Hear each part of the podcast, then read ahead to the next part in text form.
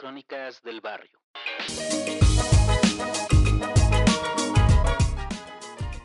Capítulo 8. El invierno blanco.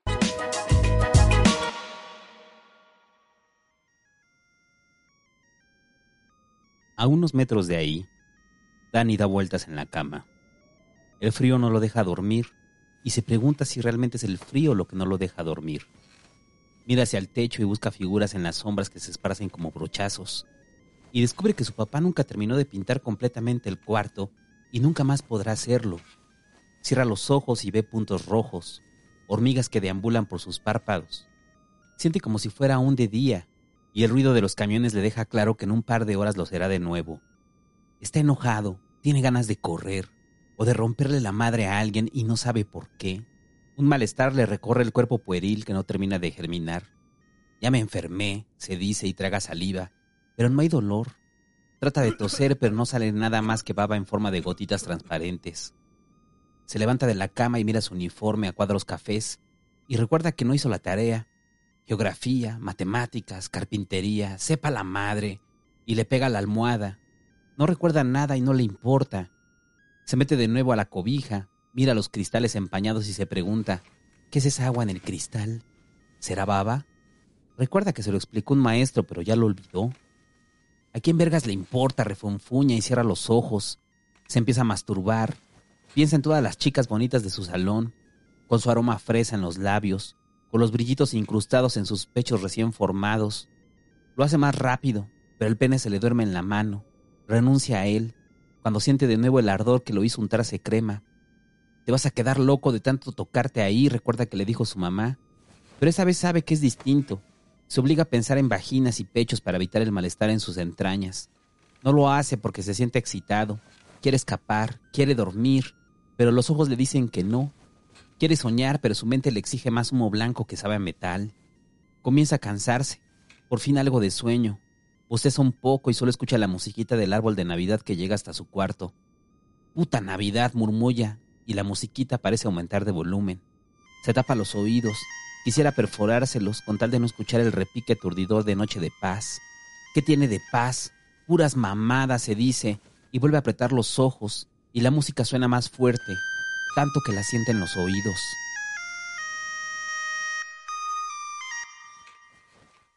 Después de varios giros se queda dormido y no sueña, y se pregunta si realmente no soñó.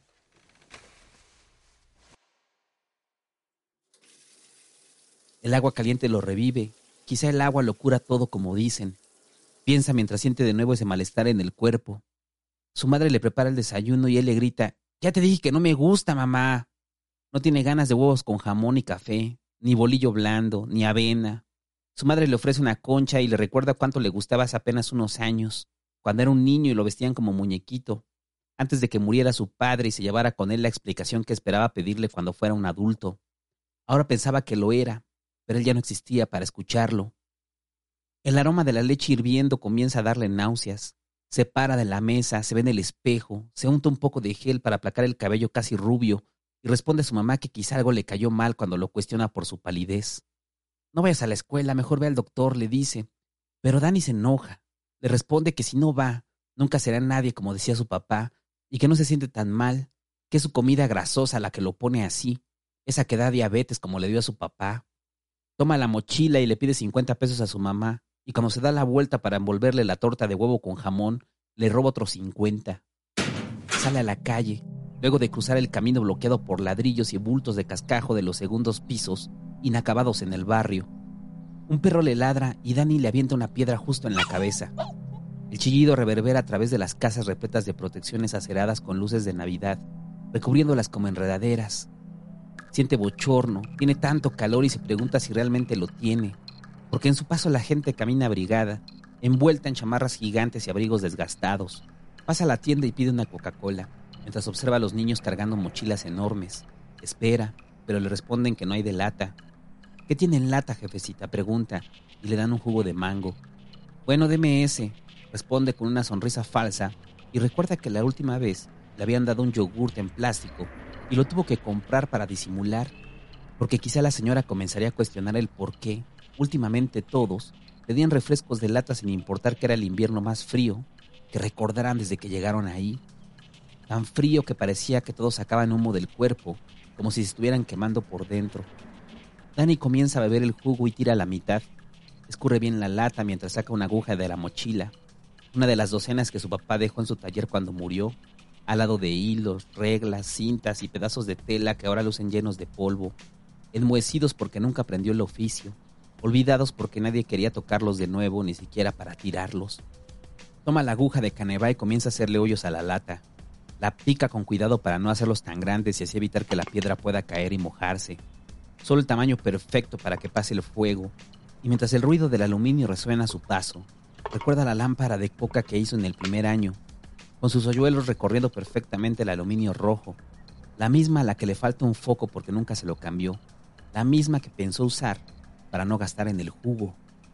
Llega una ventanita Toca varias veces y a través del mosquitero verde aparece el cachetes a un somnoliento, con el cabello grueso y tupido despeinado como una guacamaya.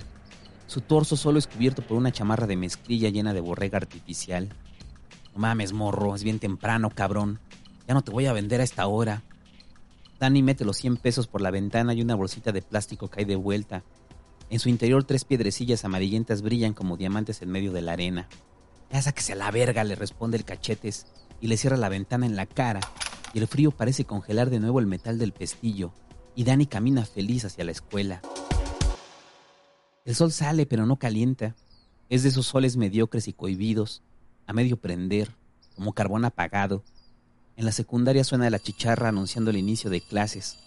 Varios adolescentes llegan a las carreras, suplicando que los dejen entrar, pero las reglas son claras y regresan tristes con el cabello mojado y las cartulinas arrugadas. Los vendedores de tamales, de sándwiches y lápices comienzan a recoger sus lonas sobre el piso. Saben que ya nadie les compra esas horas, pero regresarán en la tarde a vender enchiladas, chicharrones y papas a la francesa. Regresarán cuando el frío se haya ido, cuando el sol se desquite por acusarlos de tibio y mande unos rayos fulminantes al concreto, que les haga olvidar que es invierno. Regresarán cuando Dani también lo haga, porque en ese momento los mira desde una calle, se ríe de ellos y busca en sus rostros algún amigo con quien perder la mañana. Alguien que tenga la casa completamente sola. Danny busca un refugio donde pueda pasar varias horas tranquilo, sin que lo molesten. Busca a Toño, pero no lo ve. Él era su esperanza. Tiene de todo, comida, videojuegos, y sabe que su mamá siempre guarda dinero en el cajón de los aretes. Pero a lo lejos ningún rostro conocido aparece y se va de ahí, oculto entre las casas. Danny se resigna a vagar solo, hasta que llega a un deportivo público donde decide pasar la mañana mirando a gente correr y estirarse, a mujeres bailando y a hombres colgados de barras. Llama la atención por el pantalón gris con cuadros cafés, por la mochila con su nombre aún grabado con pintura plástica. Se oculta en los árboles, detrás de los baños.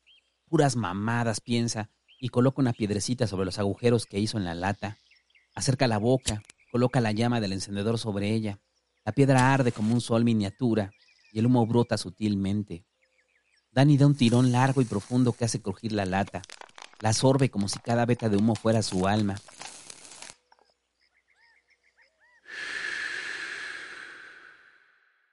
Exhala y de su boca sale un fantasma que huele a metal y se lleva su malestar. Toma todo lo que sintió en la noche y lo expulsa hacia los árboles. Lo riega de humo blanco y tatemado. Se recuesta sobre el pasto y mira el cielo gris donde el sol lucha por salir a tirones. No entiende por qué se siente así pero sabe que le gusta. Qué chida está esta madre, piensa mientras imagina que flota sobre esas nubes pálidas y comienza a hacer cuentas de cuánto cuesta todo en piedras. Esa chamarra mínimo seis piedras. Esos tenis son Jordan, diez piedras y valen. Esos aretes se ven chafones, una piedra de menos. Multiplica y divide durante un largo rato, hasta que comienza a sentir que el humo se desvanece dentro de él y el pasto le enfría la espalda hasta que la alegría se le escapa por la boca y busca la otra piedrecita que le queda. Palpa con los dedos la bolsita solo para asegurarse que está ahí, que no se ha caído. Aún no la necesita, ya llegará el momento. Dani se promete que en la noche la fumará y ya. Se acabó, nunca más. Piensa que ya lleva un mes así. Ya va a cumplir 15 años y no quiere quedarse en la pendeja. Solo era para probar. Aunque no recuerda quién se la dio o quién lo invitó. Solo piensa que si le falta, todos le están entrando ya y alguien le regalará un jale. Todos compran refrescos de lata, todos queman metal en sus labios. Sí, pero ahora sí, la de la noche es la última, se dice, y se pregunta si realmente será la última. Y cae la noche, y las luces navideñas se encienden, la musiquita suena por todos lados y el sol se oculta, y de sus rayos muertos emerge un frío que corta el rostro. El barrio huele a llanta quemada, a pan recién horneado y frutas servidas con canela. En una esquina, oculto en las sombras, Dani exhala de nuevo. La piedra crepita y la llama alumbra su rostro. El humo flota en medio del frío como aceite sobre el agua. Aguanta el humo en su pecho, que se quede ahí hasta que no pueda respirar, que se incruste en sus pulmones para que el humo se impregne por siempre en ellos. Porque es la última, aquí no pasó nada. Si la aguanta lo suficiente, quizás se quede así, para siempre, como un órgano más. Dani escucha unos pasos acercarse, junto con el sonido de una bolsa de plástico que es agitada por el viento. Arroja el humo rápido y tose, mientras avienta la lata al techo de una casa. Regresa la mirada y de frente ve unos zapatos conocidos, cafés y pequeñitos. Su madre lo mira con el rostro sorprendido que luego se volverá triste con los años. En la mano derecha sostiene una bolsa llena de bolillos y una bolsita más pequeña, transparente, repleta de huevos que caen por el piso y revientan haciendo una masa viscosa. Ay, Dani, ¿por qué? pregunta ella. Y Dani no dice nada. Solo la ve en medio del pasillo, con el chal cubriéndole la mitad del rostro, y quiere sentirse triste, pero no puede. El humo se ha llevado momentáneamente su tristeza, y el viento frío la ha esparcido por completo sobre el cielo. Horas después, a unos metros de ahí, el chacal duerme tranquilamente sobre su cama. Ronca con la fuerza de su enorme quijada. Su boca es una cueva que succiona el aire y lo devuelve con violencia por su garganta. A unos pasos de él una caja de acero guarda cientos de bolsitas de plástico, todas rellenas con piedrecitas amarillas, ordenadas por precio, de 50, de 100 y solo unas pocas de a 200. Una pistola cargada descansa sobre la caja, una 45 plateada como siempre soñó, y ahora que duerme por fin, ya no aparece en sus sueños. El chacal ronca y saborea su saliva sin despertar. Los perros parecen imitarlo. Debajo de la cama yacen dormidos como bultos. No tienen cadenas porque no hay nadie a quien atacar. No ladran porque nadie se acerca por ahí. Duermen plácidamente y sueñan que persiguen carne que grita de dolor. La noche es serena y helada en cada esquina. De las ventanas no llega más que el ruido de los camiones y uno que otro pájaro que se levantó temprano y no puede dormir de nuevo.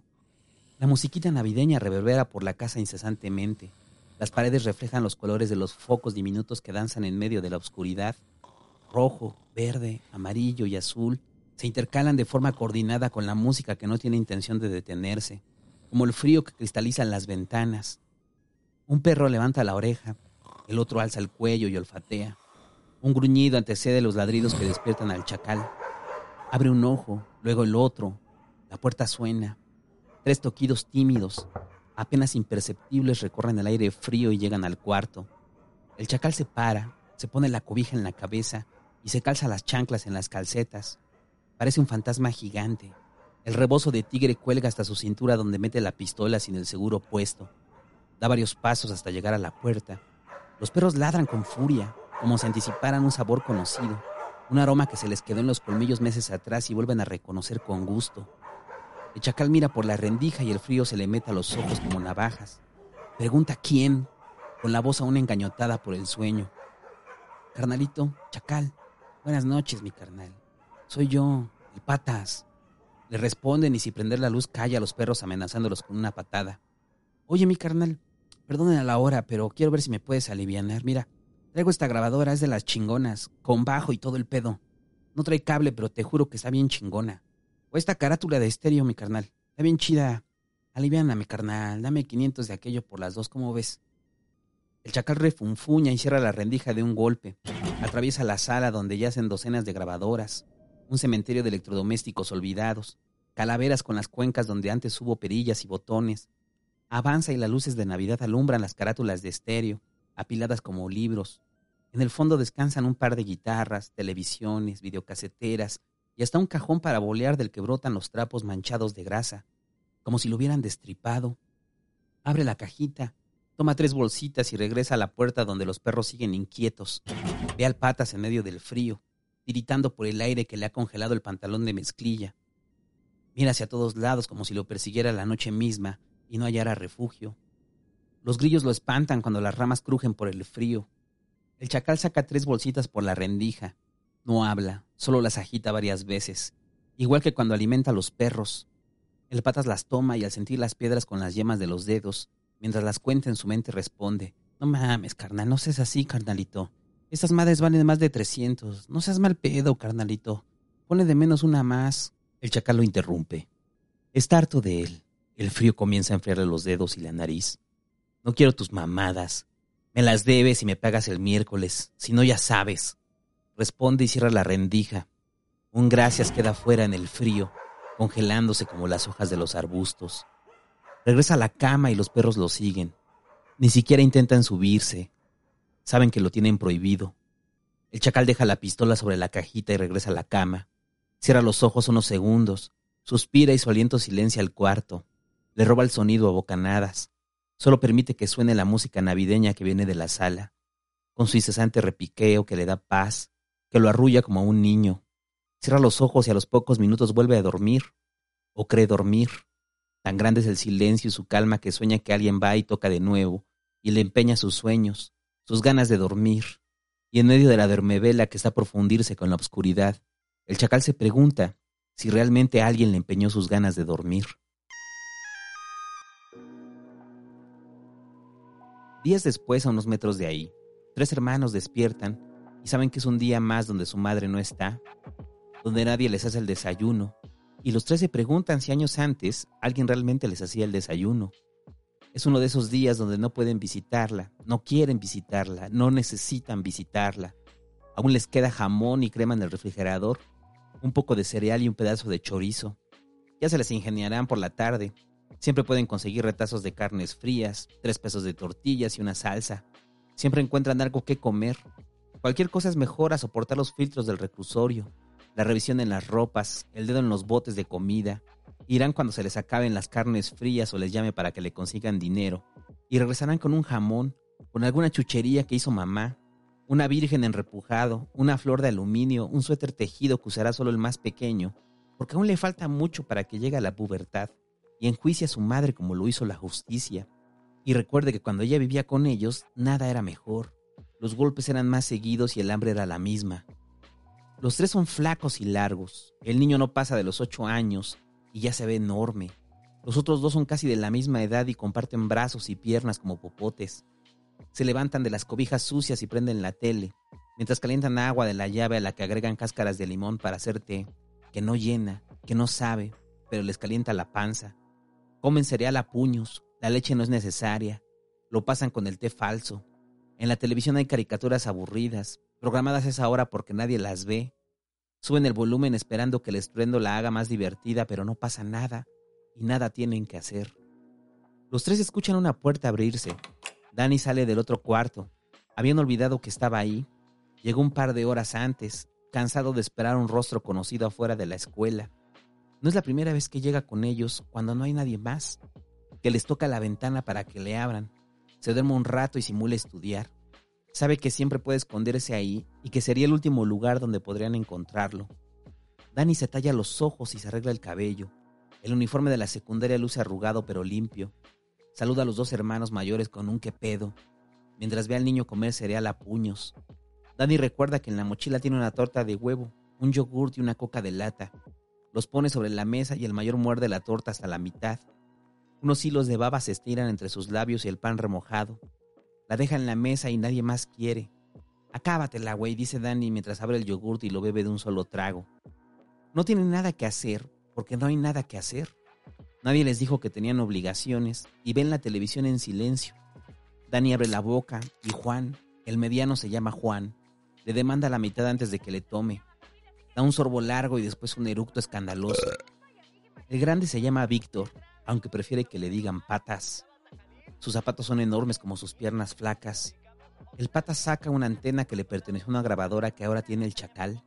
Mete la piedra en el hoyo, acerca el encendedor y el aroma metal impregna el lugar. Una, dos jaladas y la piedra es humo en sus pulmones. Tu mamada delata, Dani, dice mientras retiene el humo. Exhala. Y el humo llega hasta el niño que hurga en la caja de cereal. Tanta pinche mamada, cabrón. Esta es la chida. El pata sonríe. Sus ojos verdes brillan. Así parece que comes colita, mamón, y suelta una carcajada esplendosa. Juan le sube a la tele. Un chef del que no conoce su nombre les enseña a las mamitas queridas a cocinar lasaña. Ya te dije que te pongas a hacer la tarea, eh, güey. Le grita al niño que sigue buscando hojuelas en la caja. Juan tiene 19 años y solo sabe educarlo como recuerda que su madre lo hizo con él. Lo lleva a la escuela por la tarde, le da algo de dinero y cuando no quiere hacer las cosas le pega como a él le enseñaron. No sabe si es lo correcto, solo lo hace. La puerta suena, dos toquidos y un chiflido. Ábrele ese güey y ordena el patas a Juan, asumiendo su autoridad por ser el mayor.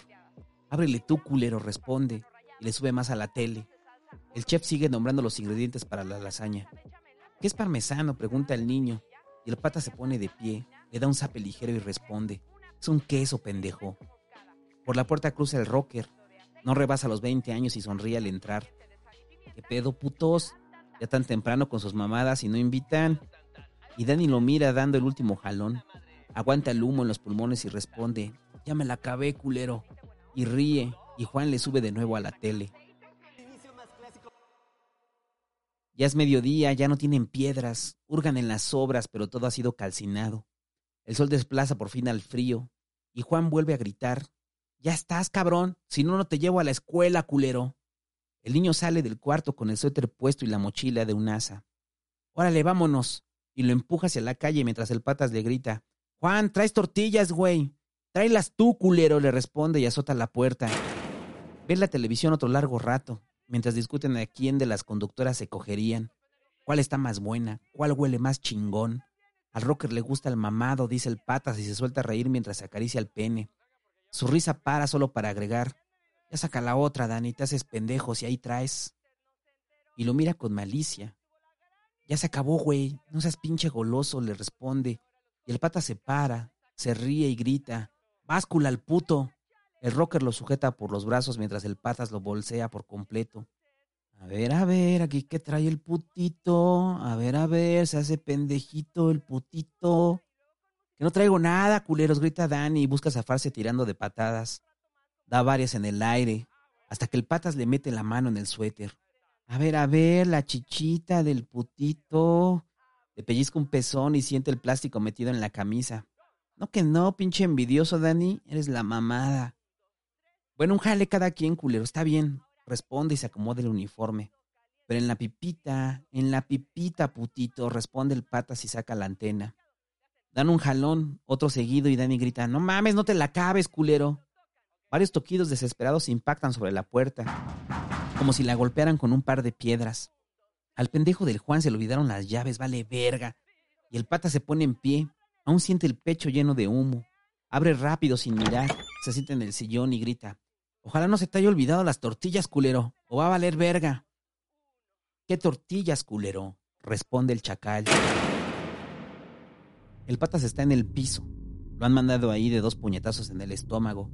El rocker mira a la ventana y ruega porque sus ojos saltones no busquen algo más. Danny toma su mochila e intenta salir. Ya me voy, mi jefa se va a poner loca pero el cachetes le corta el paso con la mano. Quédate, morro, para que aprendas a no chingar. Y lo empuja de vuelta al sillón. A cada patada rompen algo, un plato, un vaso. Caen al piso y se hacen pedazos, desperdigando el cochambre.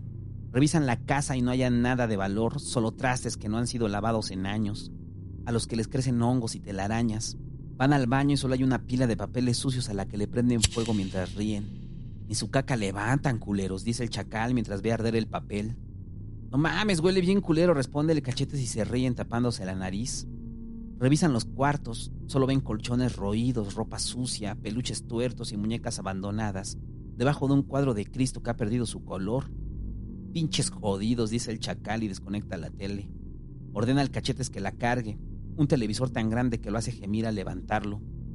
Me sigues debiendo, patas, no te hagas pendejo. Estos son los intereses, culero. Le da una última patada y sale de la casa mientras el humo comienza a llenar el lugar.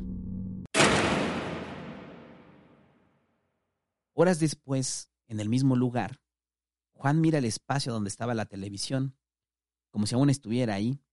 Solo está él, no hay ruido, no hay nada, no hay nadie. Regresó y todos habían desaparecido, incluyendo la tele. Comienza a oscurecer y la puerta se abre. Entra el niño, busca el control de la tele y cuando presiona el botón solo ve la pared. Y la tele pregunta. Y Juan no responde, no dice nada, solo le grita. Ponte a hacer la tarea, culero, ya al rato vemos. Sale de ahí. Camina sorteando los ladrillos, el cascajo, y busca una sombra donde fundirse, donde nadie más lo vea. No quiere regresar, pero no sabe a dónde ir. Mira el cielo y se pregunta, ¿por qué hace tanto frío si ni nublado está? Mientras el viento helado comienza a enfriarle el suéter, a congelarle las rodillas. Suspira hondo y mira que no venga nadie. Una señora pasa cargando una bolsa de pan y otra más pequeña de huevo. Buenas noches, jefecita, dice Juan, pero la señora no responde. Se queda un rato mirando el cielo entre las sombras, queriendo llegar a él de un solo brinco. La gente comienza a prender las luces de Navidad y la musiquita reverbera por los pasillos. Mira a todos lados y se cerciora que no venga el niño. Yo no soy como ese pendejo, se dice, y saca la antena del pantalón, pone la piedra y la llama le alumbra el rostro. Un tirón, dos tirones, y el humo le empuja el dolor. Vuelve a mirar hacia el pasillo, no quiere que el niño lo vea, no quiere hacerlo enfrente de él. Así se lo enseñó su mamá y piensa si realmente así se lo enseñó su mamá. A unos metros de ahí, en varias esquinas, los rostros son alumbrados por encendedores. Las piedras se queman, arden y desaparecen y nunca más dejarán de hacerlo en el barrio. Hay una hoguera eterna que pide ser alimentada a diario. Las latas agujereadas comienzan a brotar como cucarachas. El frío no las mata, no las desaparece quedan en medio del pasto y el cascajo. La gente apenas comienza a saber qué es eso de la piedra, qué es eso de la coca, porque hasta ese momento solo conocían a los pachecos, a la marihuana que apestaba los pasillos y se desintegraba sobre la tierra. Pero la piedra es distinta, la coca es distinta, dejan rastros, dejan evidencia. A unos metros de ahí, en una casa se escucha pelear a dos hermanos. El crujido de los puños y las mandíbulas se acompaña por el llanto de un niño. No se percibe que se rompa nada, porque ya no hay nada que romper. A unos metros de ahí el chacal llega con su auto nuevo, uno del año, como nunca se había visto por ahí. La gente sale a admirarlo. Los chacales prenden la música para celebrar y ahogan el sonido de todos los demás, sin saber que años después ese auto terminará lleno de balas como foquitos de Navidad, cuando descubran que las piedras que venden son muy preciadas y alguien más las quiere vender. A unos metros de ahí, la música navideña no para de sonar por todos lados. Ilumina algunas casas y comparte su luz con las que no tienen nada. El frío zumba y quema los rostros. En una esquina Dani prende el encendedor y da un jalón a la última piedra que no será la última y se pregunta si es realmente el frío el que le quema el rostro.